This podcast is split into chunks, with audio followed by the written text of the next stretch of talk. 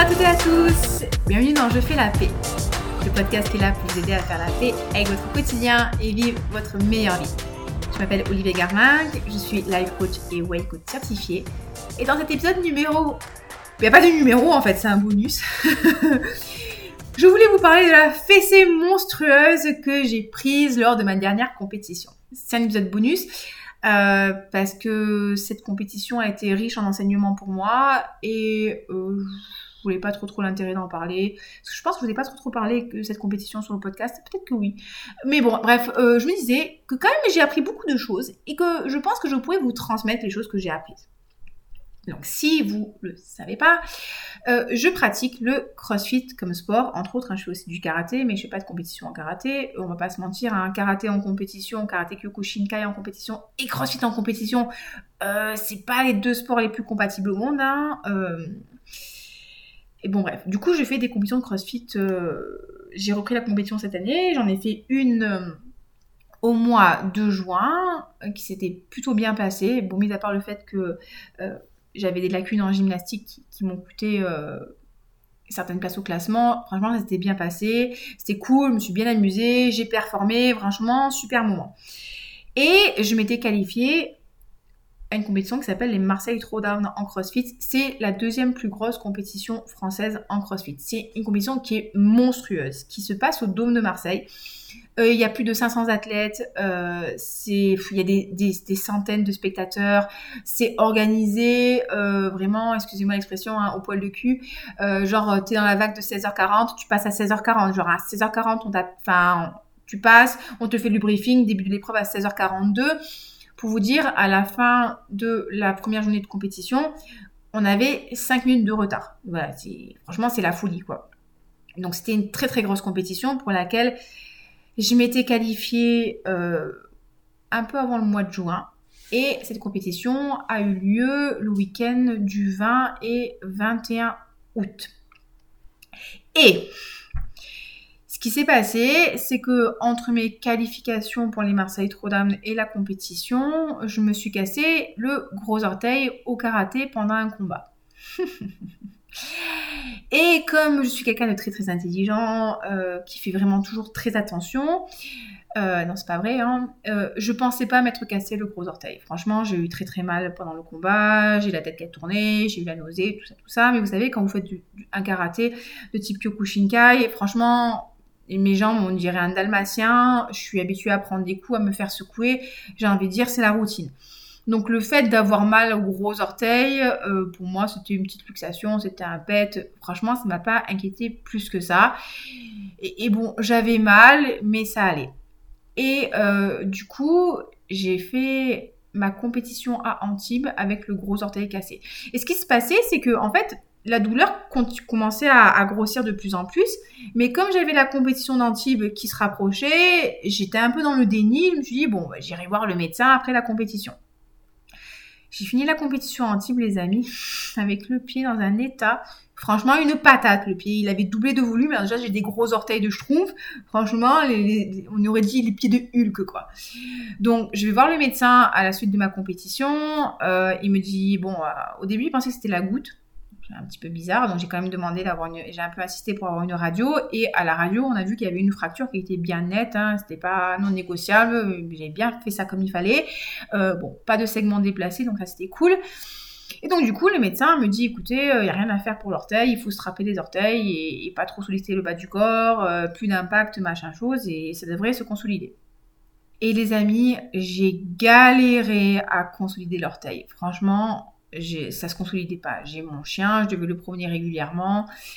Euh, c'est Doudou, hein, c'est un, samoyed, c'est un chien de traîneau. C'est quand même un chien qui a beaucoup d'énergie, qui a vraiment beaucoup d'énergie. Hein.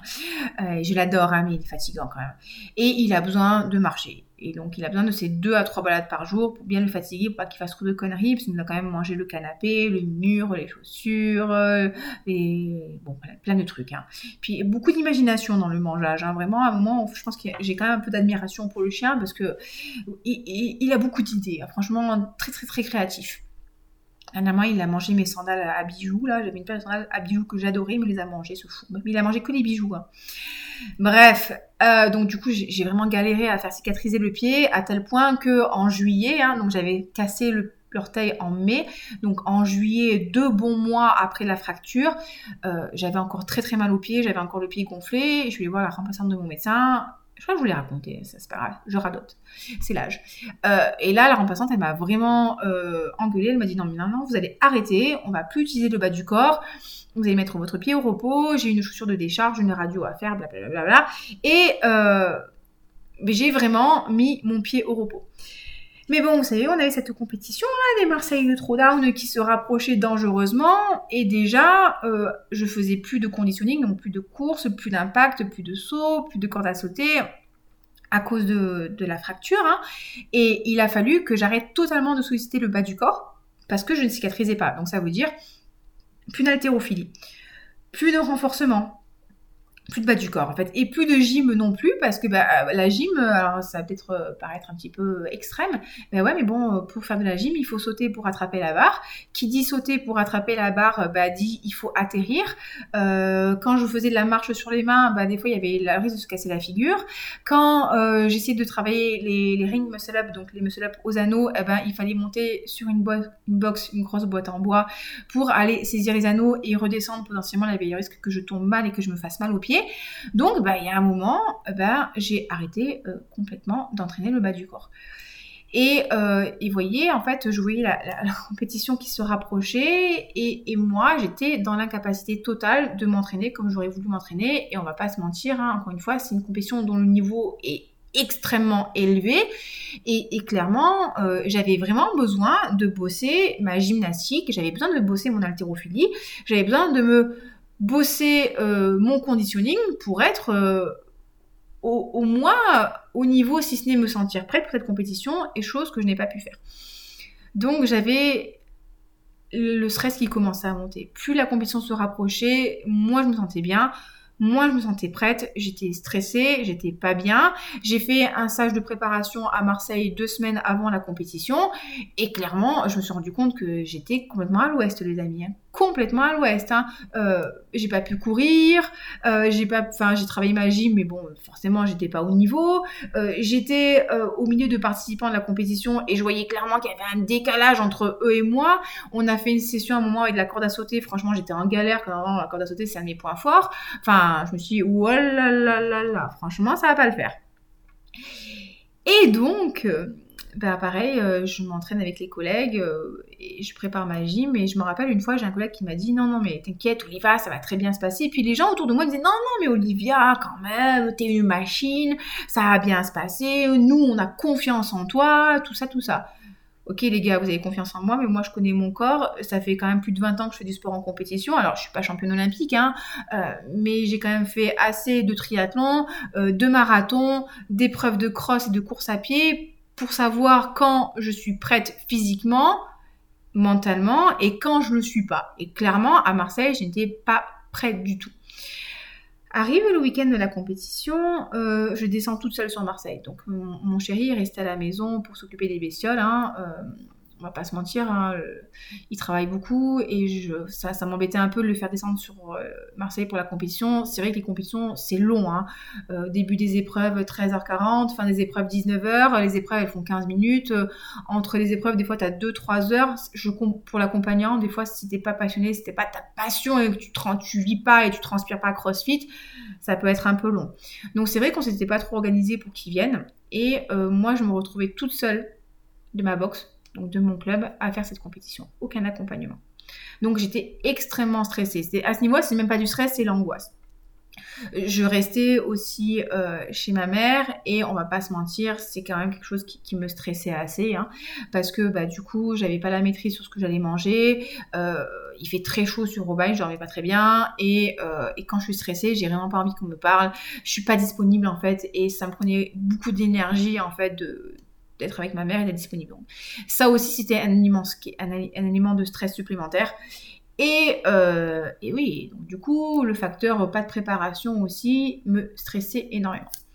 Bref, Arrive le samedi, début de la compétition, donc euh, je me rends toute seule au Dôme de Marseille. Hein. Alors c'était très bien, on avait le petit chèque parking, j'avais ma place de parking, j'ai trouvé assez facilement.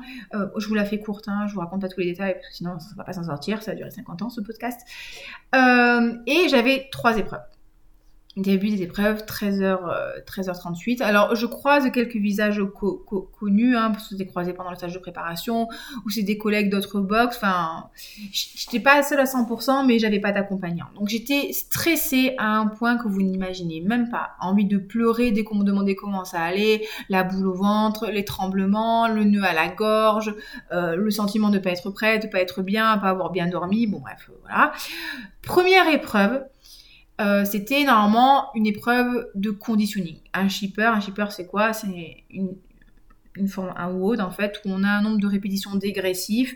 Et généralement, c'est un très gros nombre de répétitions.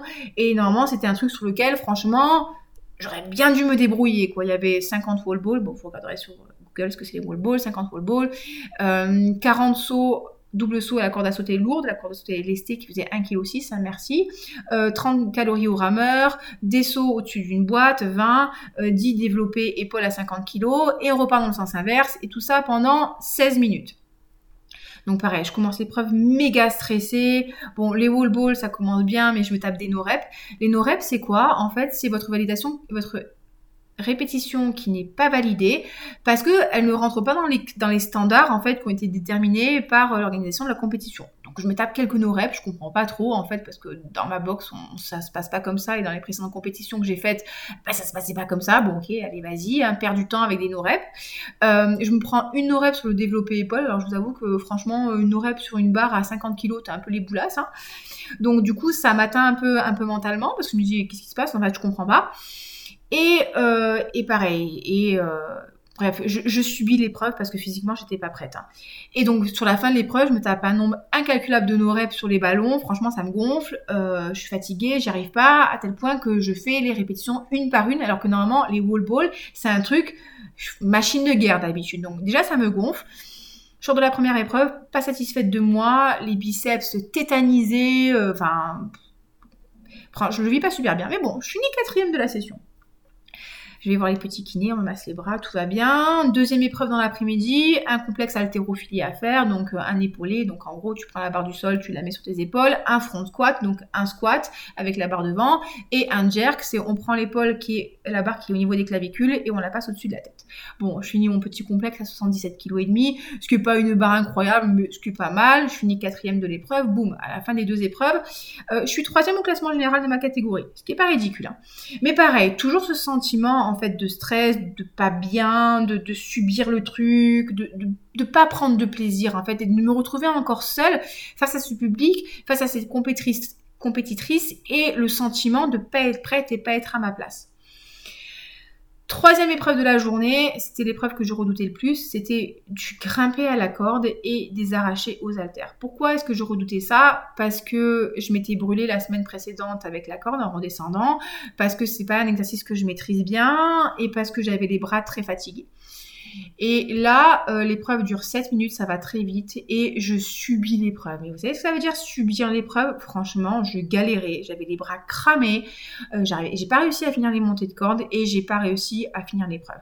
Et pendant l'épreuve, systématiquement, je regardais le chrono où je demandais au juge où en est où, combien de temps il reste parce que j'en avais ras-le-bol. Franchement, je finis l'épreuve, je suis dépitée, je suis avant-dernière au classement, euh, vraiment très déçue de ma prestation, ma prestation, envie de pleurer, vraiment, mais vraiment pas bien. Très très très déçue, vraiment déçue contre moi, déçue de ne pas avoir pu m'entraîner, déçue d'avoir perdu la corde entre les pieds, de ne pas avoir assez de force, d'avoir les bras cramés, vraiment, j'étais vraiment très déçue. Et, euh, en fait, je pars de l'épreuve, je mets dans ma voiture, euh, envie de pleurer, bah, d'ailleurs je pense que je pleure, et vraiment, très, vraiment pas contente. Et ce qui est marrant, c'est que j'étais ultra déçue de moi, vraiment de ce que j'avais fait, mais j'étais cinquième au classement général, hein, encore une fois, c'était pas ridicule. Hein. Pas contente, fatiguée, euh, je dois rentrer chez ma mère, je sais que chez ma mère, il n'y a pas forcément les aliments que j'aurais voulu manger pour pouvoir bien récupérer, donc je fais des petites courses au casino pour acheter des trucs qui sont mieux pour moi, bon bref. Je mange, pas bien, triste, la boule au ventre, et je me couche. Et à 3h30 du matin, je me réveille insomnie impossible de me rendormir. Et là, euh, j'ai le cerveau qui tourne et je pense à la suite des épreuves et que je suis stressée, que je m'amuse pas et que j'ai envie de pleurer et que c'est difficile, que c'est pas drôle. Et je marche un peu et je me rends compte que j'ai mal à la cheville. Et l'épreuve du lendemain, c'était natation, enfin c'était course à pied, natation et squat avec un ballon lourd. Et euh, l'épreuve encore d'après, c'était des fentes avec euh, enfin des haltères et de la gymnastique. Et les fentes, j'ai du mal à les faire avec mon orteil parce que j'ai perdu en mobilité, ça me fait mal. Et la course à pied, euh, je me dis oh là là, putain, ça va me faire mal à l'orteil. Il y a la course là à faire, mais euh, j'ai mal aux pieds et en fait, bah, je tourne hein, dans, mon, dans mon lit comme ça, 3h30, 4h30, 5h30, 6h30. L'épreuve était à 7h40 du matin sur les plages du Prado. Et je me lève à 6h30, je me prépare, je prends mon petit déj et tout. Et, euh, pareil, la boule au ventre, elle a envie de pleurer, euh, envie de, pas, pas envie d'y aller en fait. Je me dis, mais attends, mais qu'est-ce que tu vas t'emmerder à aller faire une compétition, aller sur la plage du Prado, à trouver une place pour te garer, à te garer et partir tôt. Et tu vas te peler, et euh, franchement, je vous parle comme je me parlais à moi, tu vas te peler le fion là pour aller nager, t'es pas prêt, ça t'amuse pas, t'as mal aux pieds. Pourquoi est-ce que tu t'infliges ça en fait? Pour vraiment le terme infliger. Pourquoi tu te fais cette violence-là? Et à un moment, j'ai pris la décision de ne pas faire la suite de la compétition. C'est-à-dire que pour la première fois de ma vie, j'ai décidé de ne pas finir la compétition. Je ne sais pas si le terme abandonner est approprié. J'ai décidé de ne pas aller jusqu'au bout en fait. Je me suis dit non mais stop. En fait, c'est pas drôle. Tu t'amuses pas c'est juste de la souffrance physique. C'est juste de la souffrance mentale en fait. C'est pas drôle. Tu t'amuses pas, t'es stressé, t'es angoissé. Euh, non, c'est stop. À un moment, arrête. C'est juste de la torture mentale en fait. T'as as la souffrance physique. Ah on est, d'accord quand tu fais du crossfit, c'est pas non plus une balade champêtre. Hein. Mais bon, la souffrance physique, ça fait partie du game. Mais là, il y avait la souffrance physique et la souffrance mentale, en fait. Et, bien sûr que quand on fait une compétition sportive, bien sûr que quand on fait du sport, pour pouvoir progresser, pour pouvoir se transcender, on, on doit sortir de la zone de confort. Et à un moment, je veux dire, tu peux pas progresser si tu restes toujours en zone de confort. Mais vous savez, au-delà de la zone de confort, il y a ce qu'on appelle la zone d'insécurité, la zone d'angoisse. C'est cette zone-là où en fait c'est trop pour vous. Ça crée, c'est trop. C'est, juste dépassé. Vous êtes en panique totale. Vous passez en mode survie. Vous n'êtes pas en capacité de, de réfléchir. Vous n'êtes pas en capacité de bien faire les choses. C'est une fatigue extrême. C'est une fatigue euh, physique et mentale extrême. Si on est complètement euh, oui, complètement au-delà de nos capacités, en fait, et là, c'est une zone qui est dangereuse eh ben moi j'étais pas en zone d'inconfort, j'étais en zone, en zone d'insécurité, en zone d'angoisse. Et pour me préserver, pour prendre soin de moi, pour euh, oui, pour me préserver et pour éviter la blessure et de me faire du mal mentalement et physiquement, j'ai décidé de ne pas participer à la deuxième journée de compétition. Et vous savez quoi? À partir du moment où j'ai décidé de ne pas participer, ça m'a enlevé un poids sur les épaules absolument incroyable. Bien sûr que ça a été difficile à prendre comme décision, parce que je me suis dit, mais, mais qu'est-ce qu'on va penser de moi? Qu'est-ce que les autres vont penser de moi en fait? Ils vont se dire, mais Olivia, finalement, euh, c'est une loseuse. Olivia, elle va pas au bout des choses. Et en fait, le, jugement que j'avais peur, hein, de ressentir des autres. C'était pas très français ce que je suis en train de dire, mais vous avez compris ce que je voulais dire. C'est surtout ce jugement que j'avais sur moi en fait. Euh, oui, je suis une loseuse et je vais pas jusqu'au bout et c'est pas bien et il faut aller jusqu'au bout et il faut se battre, il faut être courageuse, il faut être déterminée, tout ça, tout ça. Non, mais il y a un moment, il y a un moment, Olivia, tu fais du crossfit pour le plaisir, quoi. T'es pas championne olympique, hein, tu seras pas championne de France. Euh, clairement, vu ton niveau de préparation, clairement, tu seras pas championne de France. Euh, il y a un moment, si tu sens pas du plaisir, si tu sens pas du, bien-être, enfin, pourquoi tu t'imposes ça, en fait? Et en fait, j'ai arrêté. Et, ça m'a donné du courage hein, de, reconnaître, en fait, que j'étais pas prête. De reconnaître que c'était pas, marrant, c'était pas marrant. De reconnaître que, bah non, c'était pas la bonne décision pour moi de continuer et je vous l'ai dit, à partir du moment où j'ai pris cette décision, en fait, j'ai pris soin de moi. Et je me sentais alignée. Et ça m'a enlevé un poids sur les épaules. Et ce que je veux vous transmettre par là, c'est que des fois, on a le sentiment que on doit aller jusqu'au bout parce qu'on s'est engagé. J'ai payé 90 euros pour la finale, j'ai payé 60 euros de frais d'inscription, j'avais payé le chéquier de parking, j'étais descendu sur au bail, j'avais quand même dépensé pas mal d'argent pour cette compétition. Et donc, j'avais l'impression que si j'allais pas jusqu'au bout, c'était perdu. Mais la vérité, c'est que que j'aille au bout de la compétition ou pas, l'argent, il était déjà dépensé, que je le récupérerais pas, en fait. Et des fois, on s'impose d'aller au bout de quelque chose alors qu'au fond nous, on sait que c'est pas bon, alors que ce soit pour le travail, une relation, une activité, parce qu'on a l'impression que finalement, si on va pas au bout du truc, eh ben, on va passer à côté. Mais on est déjà en train de passer à côté, en fait. On est déjà en train de se faire du mal. Donc pourquoi continuer à se faire du mal?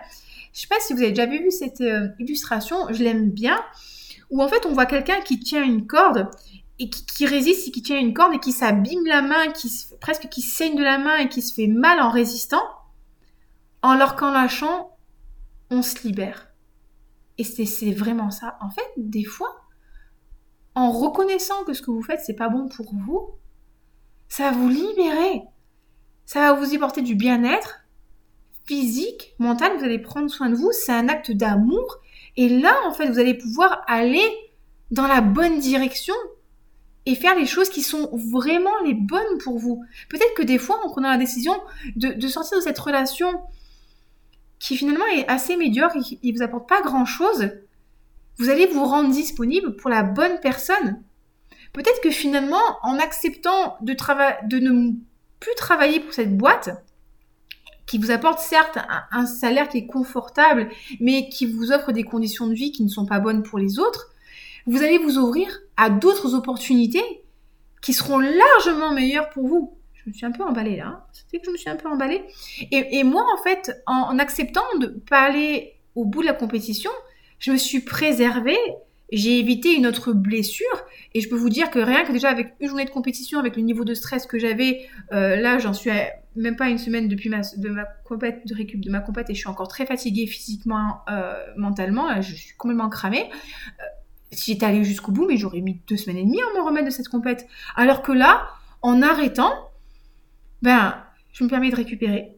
Je permets à mon âme de souffler. Je permets à mon corps de se refaire et je prépare cette prochaine compétition que j'ai au mois de septembre. Et ce qui a fait que je me suis rendu compte que c'était vraiment la bonne décision pour moi, c'est que déjà de 1, je me suis soulagée, mais que déjà, et que j'allais dire déjà de 2, oui, de deux, je suis passée très rapidement à autre chose. Dire qu'en fait, bon, je vous en parle parce que je pense que ça peut être riche en enseignement, hein, mais en fait, euh, c'est bon quoi. C'est, je suis vraiment passée à autre chose. Hein, c'est bon, les Marseille, bon, et les Marseille, euh, ça va. Là, je suis vraiment sur ma prochaine compétition que je vais faire par équipe, que je vais faire à côté de la maison, et ça va être rigolo, et j'aurai des copains avec moi, et j'aurai le temps de la préparer, et je vais aller voir le médecin pour avoir un avis médical parce que j'ai fait ma radio de contrôle. Et la bonne nouvelle, c'est que mon orteil euh, est consolidé. Bon, la mauvaise nouvelle, c'est que il me manque un bout de cartilage, ça c'est moins cool. Et que j'ai perdu en mobilité, donc je vais demander des séances de kinésithérapie pour récupérer ma mobilité. Mais voyez, en fait, j'ai tout de suite avancé vers un, meilleur avenir, un avenir plus radieux. Oh, c'est beau ce que je dis. Euh, voilà, c'est la bonne décision. Et des fois, quand voilà, en s'imposant de rester dans une situation qui n'est pas la bonne pour nous, on s'empêche de progresser, on se fait pas du bien, c'est juste de la souffrance et on s'empêche d'avoir en fait des nouvelles opportunités bien meilleures pour nous. Est-ce que c'est ce que j'ai envie de vous transmettre aujourd'hui? Peut-être que si la situation dans laquelle vous êtes aujourd'hui, elle vous fait souffrir, elle n'est pas bonne, elle vous fait pas du bien, peut-être que finalement c'est pas une bonne situation. Et je sais que des fois, prendre la décision de quitter quelqu'un, prendre la décision d'arrêter un truc, prendre la décision de quitter un travail, prendre la décision de quitter une activité physique, on a l'impression qu'on passe à côté de quelque chose et on sait ce qu'on perd, mais on ne sait pas ce qu'on gagne. Mais si c'est de la souffrance en fait, si au fond de vous, vous savez que c'est pas bon pour vous et vous le savez au fond de vous que c'est pas bon pour vous, écoutez votre intuition. Écoutez-vous. Écoutez votre petite voix. Parce que votre âme, elle sait ce qui est bon pour elle, ce qui est bon pour elle écoutez-vous, faites-vous confiance. Faites-vous ce cadeau en fait de vous faire confiance et je vous promets que même si la décision elle est difficile à prendre, une fois qu'elle est prise, vraiment vous vous sentirez mieux. Et j'ai envie vraiment que vous fassiez ce cadeau-là en fait, bah, de prendre la décision et de dire stop. Stop à la souffrance, stop à la torture. Euh, bien sûr que la vie, des fois, euh, c'est 50-50, hein, faut faire des efforts et tout, mais la vie, ça doit pas être la torture, en fait. Le couple, ça doit pas être la torture. Le travail, ça doit pas être la torture. Les relations humaines, ça doit pas être la torture. Les activités, ça doit pas être la torture, en fait. Non, non, y a un moment, non, non, ça doit être du plaisir, du plaisir. Posez-vous la question, en fait, est-ce que quand je fais ça, je suis dans le plaisir ou est-ce que je suis dans la torture et dans, dans, dans l'autoflagellation? Et si vous vous rendez compte que c'est l'autoflagellation, mettez un stop à ça. Je conclurai ce podcast en vous disant que ben l'année prochaine, je compte refaire cette compétition. je compte me réinscrire en Marseille Throwdown. Mais ce que j'ai appris sur moi, c'est que euh, le fait de ne pas avoir d'accompagnant, pour moi, c'est c'est vraiment un gros handicap. J'ai besoin d'avoir quelqu'un à mes côtés.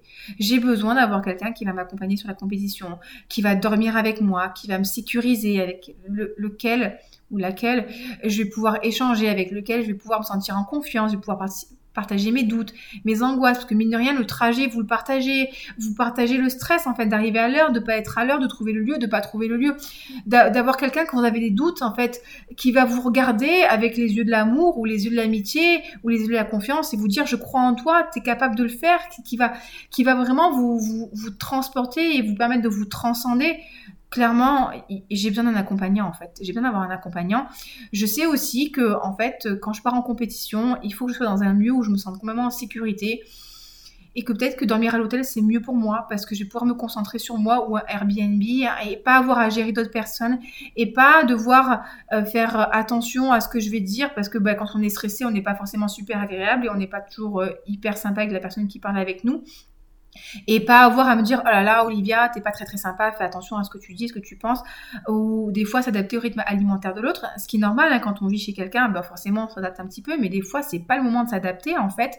Donc voilà prendre la décision aussi euh, bah, de de prendre un Airbnb et d'être dans un lieu où je me sens safe, où je me sens calme et je me sens bien et de pouvoir contrôler à 100% mon alimentation et mon repas, etc., etc. Et bien sûr, en fait, de me préparer. En fait, là, l'avantage, c'est que je sais à quoi ça ressemble. J'ai vu le niveau, je connais mes lacunes. Hein. encore une fois, bah, je les connais bien, les amis. Hein. Il n'y avait pas de problème par rapport à ça. Je sais comment ça se passe maintenant et de vraiment pouvoir bosser de manière spécifique ben, mes points faibles, ma gymnastique, euh, reprendre soin de ma santé, reprendre soin de mon pied et de me préparer et faire en sorte que bah, l'année prochaine, je serai prête et je vais kiffer et ça va bien se passer. Et finalement, voilà, c'est assez riche en enseignements et, je suis quand même contente en fait de m'être écoutée finalement, d'avoir pris la décision, d'avoir eu le courage ben, de voir qu'en fait, bah, ça le ferait pas en fait. Et, de reconnaître bah, que non, j'étais pas prête et que bah, il y a un moment, bah, c'est pas grave en fait. Ça fait pas de moi une mauvaise athlète. Ça ne me définit pas. Bah, c'est juste que bah ouais, je suis pas allée jusqu'au bout et en fait tout va bien. Je suis pas allée jusqu'au bout aujourd'hui parce que la prochaine fois j'irai jusqu'au bout et je me transcenderai et je serai prête. C'est ce que j'ai envie de me dire.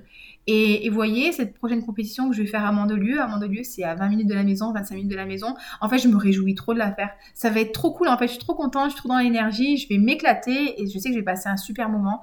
Et, tout ça, je, le sais parce que ben, j'ai eu le courage de dire stop à Marseille.